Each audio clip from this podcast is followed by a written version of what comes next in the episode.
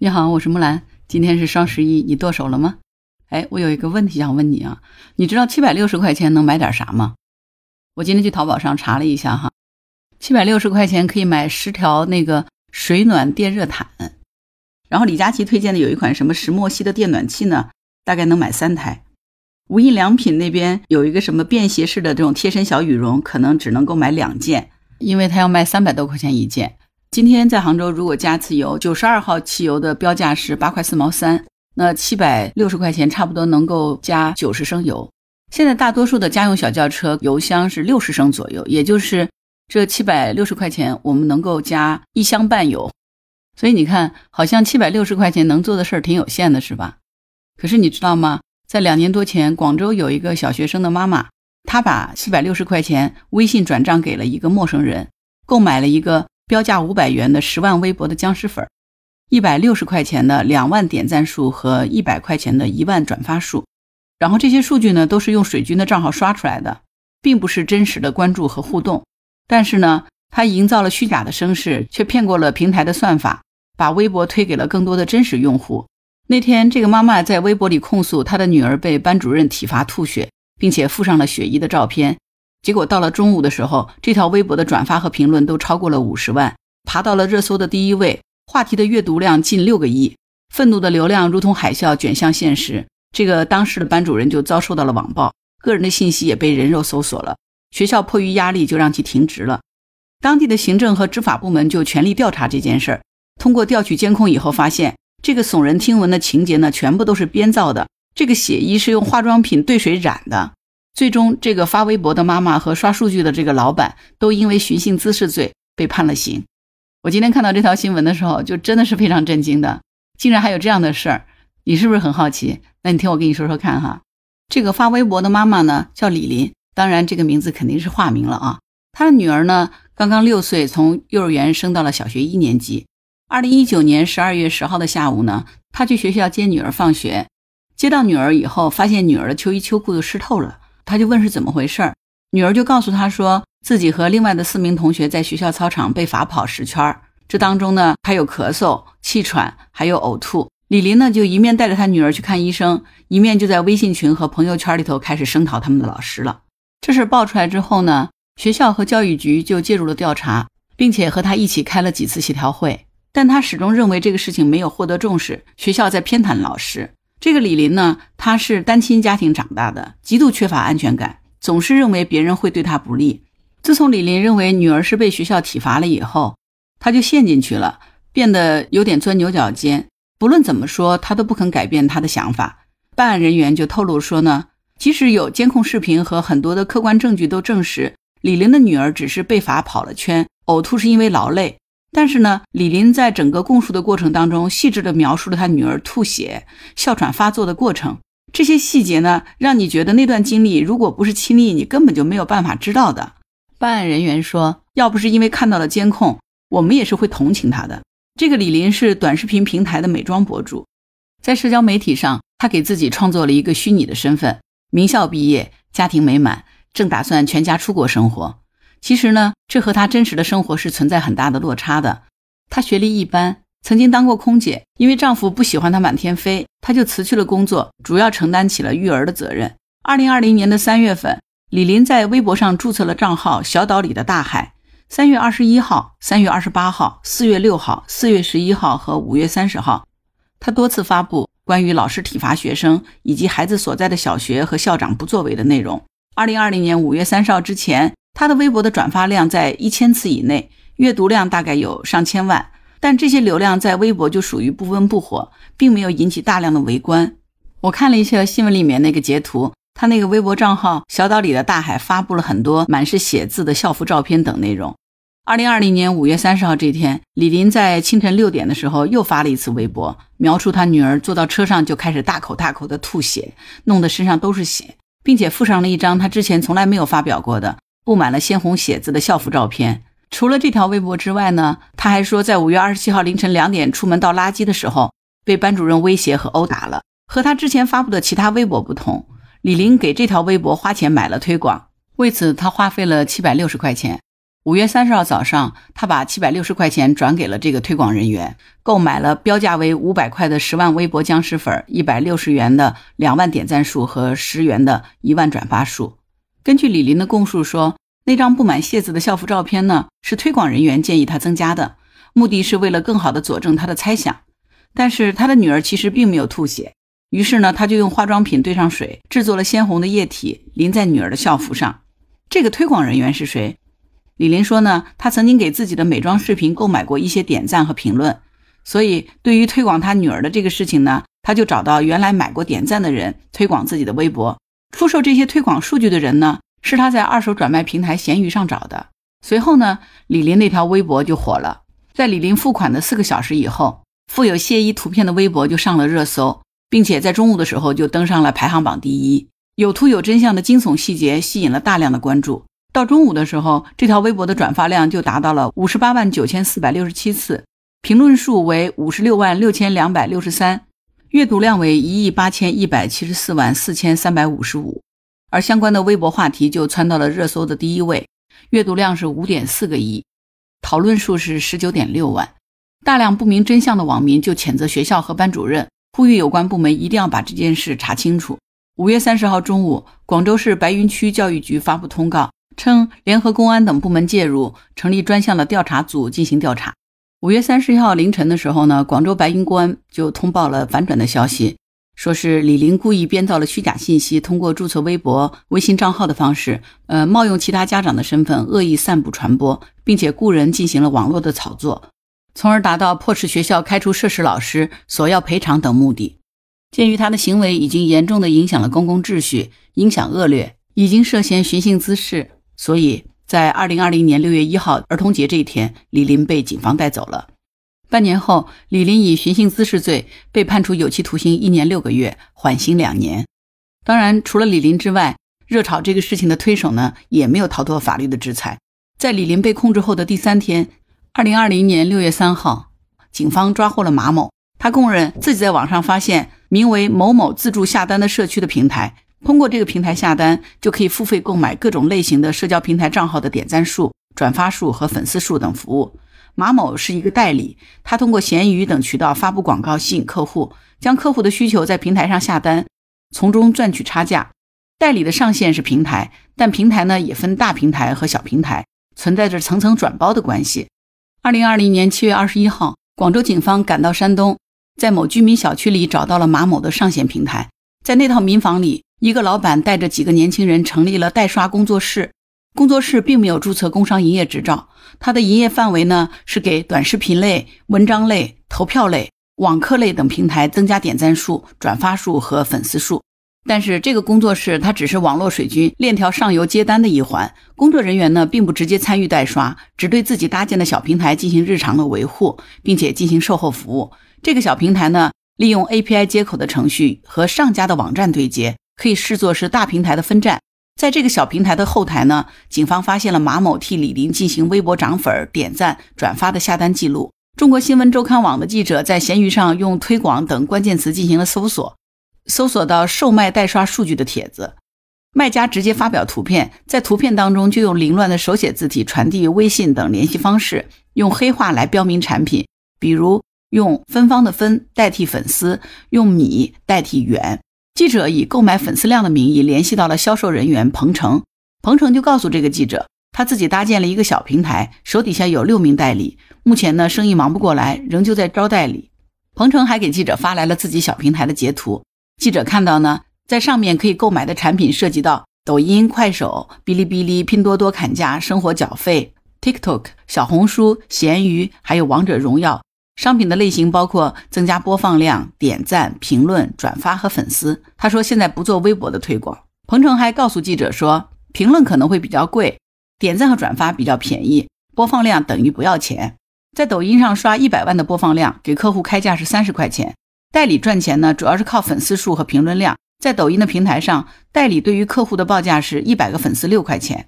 两到三毛钱一条质量不等的评论。而根据他发来的平台截图呢，代理拿货价是一百个粉丝两到三块钱，评论每条一毛钱左右。于是呢，记者就发去了一条抖音作品的链接，并且支付了九十块钱，要求彭程为他的作品所属的账号购买价值六十块钱的一千个粉丝，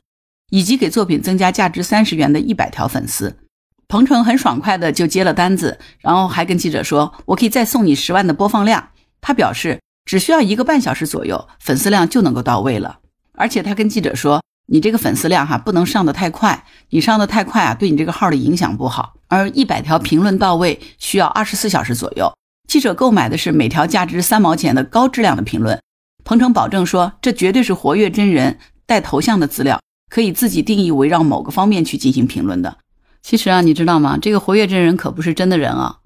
这个彭程就告诉记者说，活跃真人证明这个账号的质量是超高的。带作品、带头像、高活跃度，每个操作者是可以拥有多个高质量的账号的。下单以后呢，操作者就会利用这批账号纯真人做业务，一个手机一个账号一个 IP，而且呢下单就跑，从来不延迟，二十四小时跑单，这就意味着是二十四小时营业的。为了保证这些真人粉的手打评论绕过审核，鹏程要求每条抖音的视频下面最多购买三百条真人评论，如果是定向的机器评论。则允许购买一千条评论的内容方向呢，也是有限制的。那种什么诋毁国家呀、骂人的评论，那是搞不来的。而在这个鹏程的发单平台上，可以看到这些真人手打评论的实时速度，以任务完成百分比来标明这个任务的完成度。鹏程说，他的上家就是老板，他们是有自己的机房和服务器的，就是干这个的，售后是秒回的。鹏程还说，这保证了评论内容的灵活性，而且可以根据变幻莫测的平台审核标准做出改变。或者说联系客户进行退款。他还说，五年前他才开始做水军代刷的生意，之前是倒卖 Q 币赚钱的。这个 Q 币哈很熟悉，对吧？凡是有 QQ 的都知道 Q 币，它就是社交媒体上的一种虚拟货币。但是现在呢，常常是被用来做网络赌博活动了。彭程还跟记者说呢，自己不是专业的引流，并不会根据用户的兴趣去进行推广。那通过他增长的这个粉丝呢，百分之九十以上都是死的。如果账号上有卖东西的诉求，最好呢是去找专业的引流公司，走正规的渠道打广告引流，就是有点贵。记者向鹏程下单购买了这个服务之后呢，不到一天的时间，一百条评论出现在记者推荐的这个抖音作品下面，而这些评论呢长短不一，多的呢有十几个字，内容都是和这个抖音作品相关的，看起来就像是真实的网友的评论。不看不知道，一看吓一跳。我们所不知道的虚拟世界竟然是这种玩法，对吧？那这些评论到底是来自何处呢？办理前面李林这个案子的广州市白云区检察院的肖检察官，他告诉记者说，水军增粉、点赞、转发这样的一个过程是这么进行的：有需求的客户呢，是通过代理来进行下单，代理接到任务以后呢，就把任务导入到平台，后者就负责组织这种生产线式的操作，最终来完成整个信息的扩散任务。这些平台的服务器呢，大多是放在腾讯云或者阿里云这样的地方，由中间商家提供和维护。客户需求呢，经过平台分配，最终落实到在自动电脑程序，俗称是僵尸号上，或者是掌握了大量账号的网络水军团队，俗称是水手。这些水手呢，可能是一些社会的闲散人员，也有一些在校的大学生。他们针对网赚项目呢，把养号刷单视为兼职，有目的性的人为的进行虚假的评论或者转发，点赞大量的网络信息，在完成特定任务之后呢，就可以获取相应的报酬。记者还从一位网警处了解到呢。在水军产业链中，细分为技术流、卡商、接码平台等多种类别。虚假的评论呢，主要有两个来源：一种是水军团伙通过养号及掌握大量的手机和手机号，注册微信、抖音、快手等各类账号之后呢，进行一些规律性的活动，比如发表作品等，模仿真人的行为，用来躲避平台的审核机制。这些仿真号俗称又叫真人号，他们成熟以后呢？在交由电脑程序进行一些自动化的评论，而另一种呢，则为人工评论。客户的需求呢，通过平台进行发包，承包商通常再通过微信群或者是众包平台发布任务。一些兼职人员领完这个任务之后呢，再兑换成为相应的报酬。那在李林这个案子里头呢，涉嫌犯罪的情节就在于发布虚假信息，扰乱了公共秩序，而平台的老板呢，就为此承担了寻衅滋事的刑事责任。广州警方在通报中说，在抓获李林以后呢，警方又抓获了为他提供代刷服务的犯罪嫌疑人，一共五名，分成了两个层级。其中呢，第一个层级是马某，第二个层级就是平台。这个平台所在的工作室被定性为非法提供推广、营销等服务的盈利性代刷平台。经过初步的统计，这个工作室的涉案流水超过了两千万元。这件事听到现在，你弄明白了吗？原来两年多前那个微博热搜第一的这个话题，竟然是典型的水军和公众共同推动的热搜案件。肖检察官说呢，之所以说这是一个共同的推动，主要在于说这个教师虐待未成年人这个话题呢，本身就是很抓公众的眼球的。再加上网络水军的推动呢，它就迅速的形成了网络舆情。不过呢，肖检察官非常不解的是，哈，这个李林购买了部分廉价的僵尸粉，并不代表是真实的关注。那这个虚假的关注度是如何撬动了现象级的这个传播呢？二零二二年八月的时候呢，新浪微博曾经公布了热搜排名的这个公式，这个公式是这样子的：搜索热度加上讨论热度再加上传播热度乘以互动率，每分钟计算一次，取前五十名进行展示。新浪微博的相关人士就告诉记者说。这个互动率呢，就是热搜的一个衡量因素。这个数据是可以衡量网友愿意参与话题的这个程度，反映了用户的消费内容的意愿。互动率的计算呢，也是有一套后台的公式的。分母是原创内容的数量，分子是发布的内容的互动数据及转发、评论和点赞。那这什么意思呢？这就是说呢，在某个话题里，如果原创的内容比较少，而对这些内容的转发、评论和点赞的数量又高，那就很容易上热搜。比如说，一个话题里有一千条内容被转发了一百万次，评论了两百万次，点赞了一千万次。另一个话题呢，原创数一万条，但转发、评论和点赞比较少，那么前一个话题就更加容易上热搜。这样的设计呢，能够反映出微博话题的真实的热度。这个水军制造的虚假热度是不是能奏效呢？关于这点，他是这么说的。他说，目前微博有反水军的程序，可以分析出账号的行为、IP 地址和使用设备，来判断他是不是水军。他们主要排查的呢是机器水军。不过呢，他也承认，对于水军团伙养的这个真人账号，判定他是不是水军呢是比较困难的。那他说呢，什么是水军？他现在能想到的就是三个标准：第一，是不是人；第二，收不收钱；第三，是不是自由意志。平台只能够确认这个是人还是机器。其他的两个方面呢，依靠平台是很难判断的。他还说，平台会将比较容易识别的机器水军呢抓出来，但是如果要找出代刷的幕后黑手，对于平台来说，这个是有难度的。在前面的案子里面，李林他雇佣的水手呢骗过了微博的反水军程序，虚假的数据就成为他微博冲上热搜的一个垫脚石。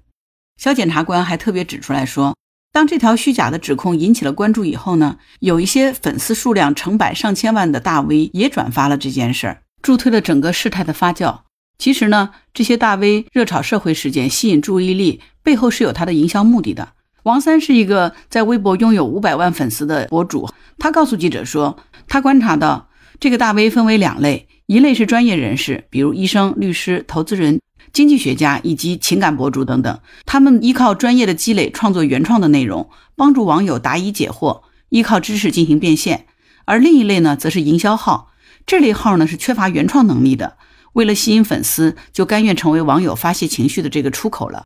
王三说，这个营销号他并不在意事实的真相，他们觉察到网民积攒起某种情绪的时候呢，就会替这类情绪代言，甚至于说会顺应情绪对事件进行片面的解读。拼凑材料，制造一个靶子，替网民当打手。他说呢，有的营销号就会突破这个道德底线，对于被指控者进行过度的辱骂，引导网络暴力。而由于有人带头开打，网民释放情绪呢，就会更加的肆无忌惮，暴力的气焰呢，也就越演越盛了。我不知道有一本社会心理学名著叫《乌合之众》，你看过吗？其实讲的就是这些网民的心理。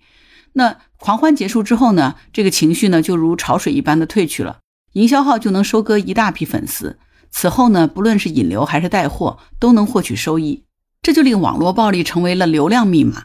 极端情绪挑动下的狂欢呢，就更容易令用户动动手指转发、点赞或者评论极端的言论，堆积消费内容的数据，增加话题的互动率，将其推上热搜。在某些微博大 V 的眼里，这就是所谓的愤怒的流量，是最好赚的一种。而当然，这里就少不了水军推波助澜的作用的。芒果是一个女生的网名，她在微博上有自己的账号。有一天，在发言评价了一位明星以后呢，就陷入到一场持久的网络暴力当中。她试图反击，但是由于双方的地位并不平等，她是一个网络的透明人，而对方呢是拥有百万粉丝的明星。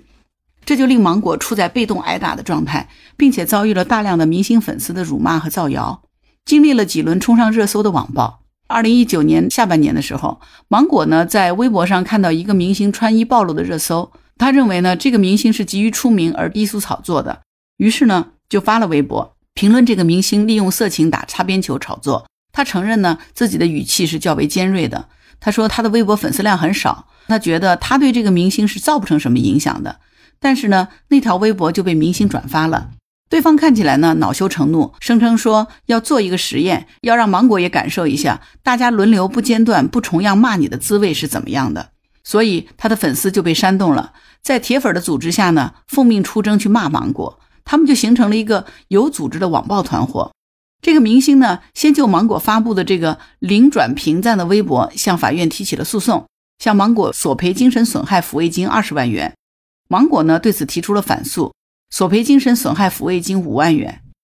北京互联网法院呢综合考虑双方的这个影响力、公众形象、过错的程度、传播的方式、侮辱及诽谤的性质、涉案侵权微博账号的粉丝数量以及微博的浏览量、影响范围等等，做出了一审的判决。法院认为呢，这个明星在客观上是具有诱导、怂恿其他人进行网络暴力的言语意思的表示的，而且呢，他很清楚他这个行为的后果，可以认定他实施了教唆行为。部分网民发给芒果的这个微博私信的言论，带有侮辱、谩骂、恐吓、威胁、人肉搜索的这个意思，内容粗鄙不堪，而且具有很强的人身攻击性质，超出了公民言论自由的权利边界，属于故意严重损毁芒果人格的行为。构成了对芒果的侮辱，同时呢，法院也认为芒果的言论也构成了对这个明星的名誉权的侵犯。最终呢，北京互联网法院判决双方在微博上公开赔礼道歉，明星赔偿芒果主张的全部精神损害金五万元，而芒果呢则赔偿明星的精神抚慰金五千元。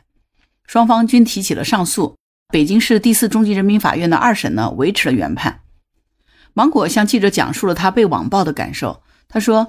那天早上，他打开手机，忽然就看到了无数的微博通知，他被无数的网民狂轰乱炸的评论和私信辱骂。他说他没有想到，竟然会有一个明星主动搜索并转发了他这样一个网络小透明的一条微博，还教唆粉丝对他实施了网络暴力。不到半个小时，辱骂和攻击就填满了他整个私信，这个负能量就像潮水一般把他给淹没了。最让他感到受伤的是人肉搜索，他使用的那个微博账号呢？有差不多十年了，微博里面有他自己个人生活的轨迹，明星的粉丝们对他过去发表在社交平台上的生活痕迹进行了恶意的解读，对他的真实生活进行了造谣和抹黑。接连上了两个热搜以后呢，芒果发现自己被人肉搜索，个人的信息也遭到了非法的传播，他就去报警了，并且在微博里贴出了报案的回执。然后呢，他也向这个明星进行了道歉，认为他用词不当，希望能够得到谅解。同时呢，他也要求这个明星呢就网暴行为向他道歉。但是呢，芒果的道歉不但没有完结这件事儿，反而给炒作者贡献了剧情。芒果说那些热搜是营销号炒作的，明显是偏袒这个明星那一方，宣传他向明星道歉了，但是只字不提这个明星煽动网暴也该向他道歉。芒果说，在这场网暴的狂欢中，他成了明星炒作话题的素材。在起诉这个明星的同时呢，芒果也找到了热搜话题背后的推手，他以需要合作为由，加了一些微信的营销号，获取了他们的报价，其中包括多家知名的 MCN 机构，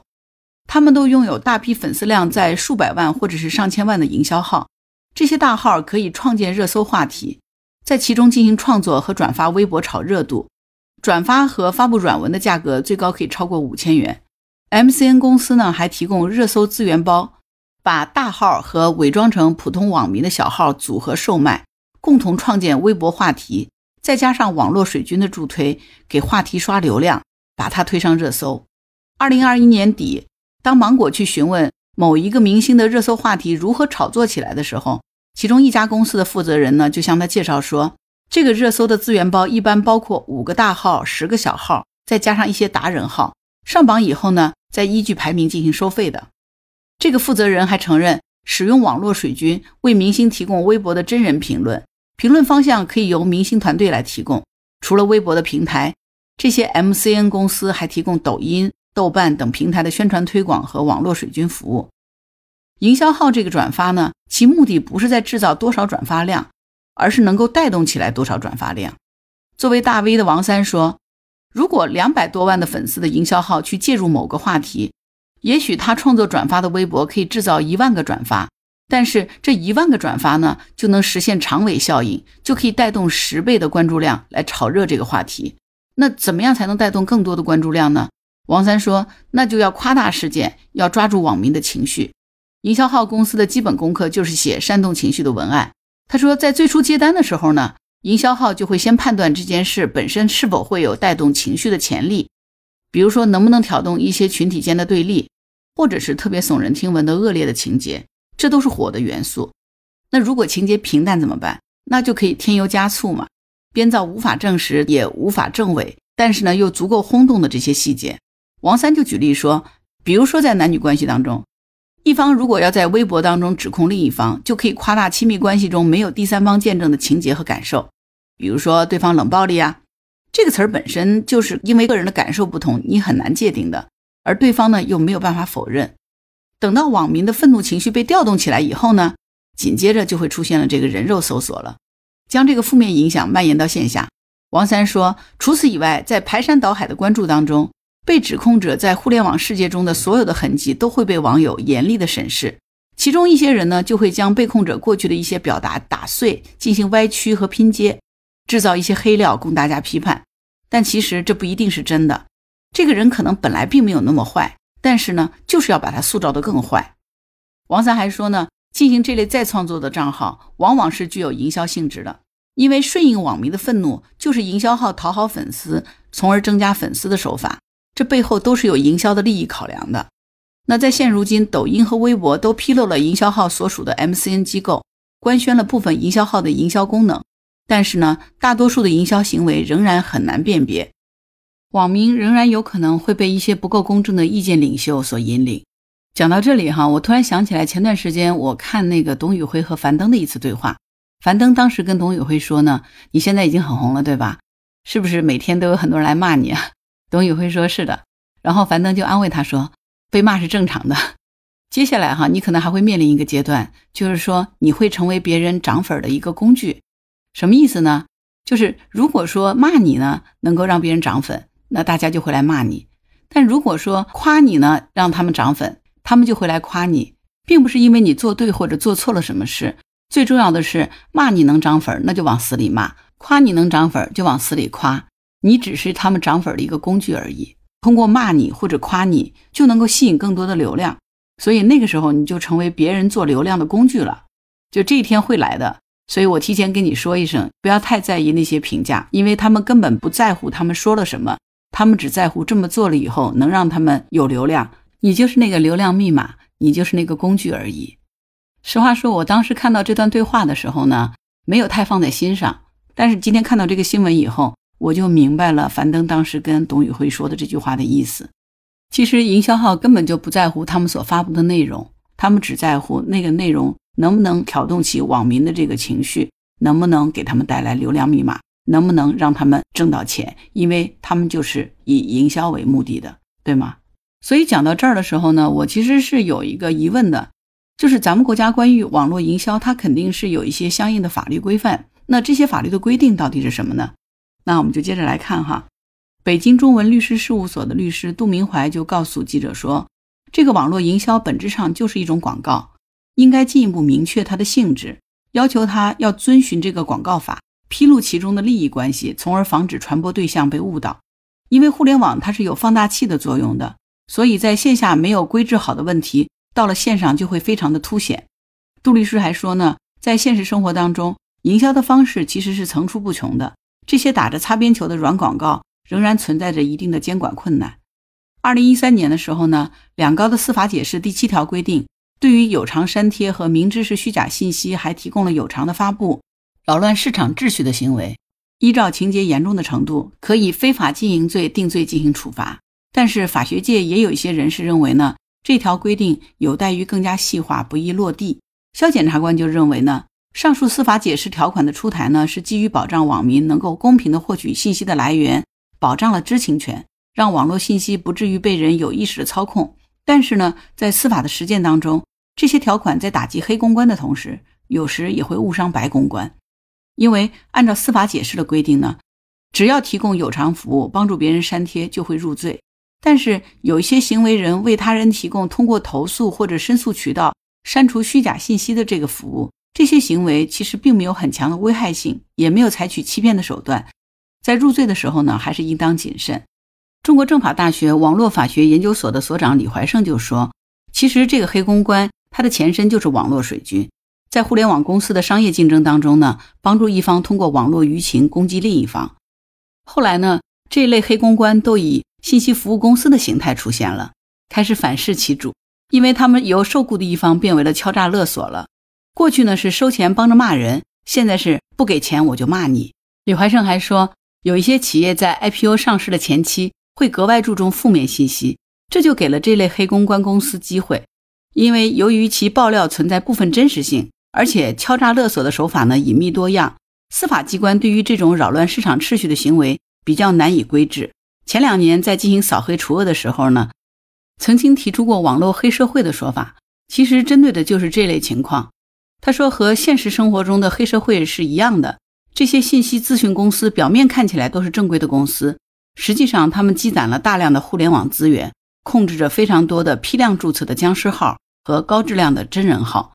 这类账号在市场当中流通，涵盖了市面上几乎所有的平台，是全平台的矩阵。为了躲避平台的监管呢，这些账号未必是非实名，其背后就是个人信息流通的市场。至于个人信息泄露呢，是网络黑灰产业的源头。在黑灰产业当中，不法分子搭建了违法的平台。利用个人信息进行网络诈骗和注册黑灰账号，从事网络水军的活动，赚到钱以后，还有专门洗钱的网络，从上游到下游，利用个人信息，整个产业链就做活了。而关于个人信息被泄露这个事情呢，提到这个，我不知道你有没有这样的感觉：当我们的孩子在医院出生了，你就会收到各种各样的卖奶粉的、卖保健品的这种推销月子保姆的各种各样信息就来了，对吧？当孩子上幼儿园了。关于早教的幼儿园小朋友应该怎么样进行培训的舞蹈训练、小提琴等等各种各样的培训班信息也就出来了。等到我们的孩子上学了，这就更了不得了，各种推销教辅的、推销培训的这种电话和信息层出不穷的就开始轰炸你的手机。所以，怎么样才能保护好我们的个人信息？这不仅是我们要小心谨慎，真的更需要整个国家从法律和规范上面来进行整治和严厉打击那些犯罪行为。你说是吧？现在想想，营销号通过恶意炒作来达到自己的这个利益和目的，还真是这么回事儿。我不知道你什么感受，反正我的感觉是有点沉重的。因为我们现在就生活在这个互联网时代，虽然说在前面所讲的那些事情，其实在我们的真实生活世界里头一直在发生的，但是因为它是借助了互联网平台和互联网这样的一个放大器，就这个事情呢，就让人感觉到有一种无力感。因为对于普通老百姓来说，绝大多数人对互联网还是不够了解的。那现在呢，就是有一些极少数的人，利用他们精通互联网的技术以及了解互联网的运作规律，去做了这种违法犯罪的事情，达到他们收获高额利益的这个目的。那作为我们普通的百姓，能做点什么呢？我觉得我们要做的事情是：第一，也要与时俱进的学习；第二，我们要擦亮自己的双眼。我们老话经常说：“眼见为实，耳听为虚。”其实现在哪怕是眼见，也不见得是真实的。我记得之前曾经看到过一句话，那句话是这么说的：“你所看到的不见得是真相，你所看到的只是别人想让你看到的而已。”好啦，今天就聊到这里。如果你有什么想法，欢迎在评论区给我留言。如果你喜欢木兰的节目，欢迎订阅当呼知，谢谢你的支持和鼓励。如果你喜欢木兰，也可以加入木兰之家。请到那个人人都能发朋友圈的绿色平台，输入“木兰”的全拼下划线七八九就可以找到我了。好了，今天我们就到这儿，我是木兰，拜拜。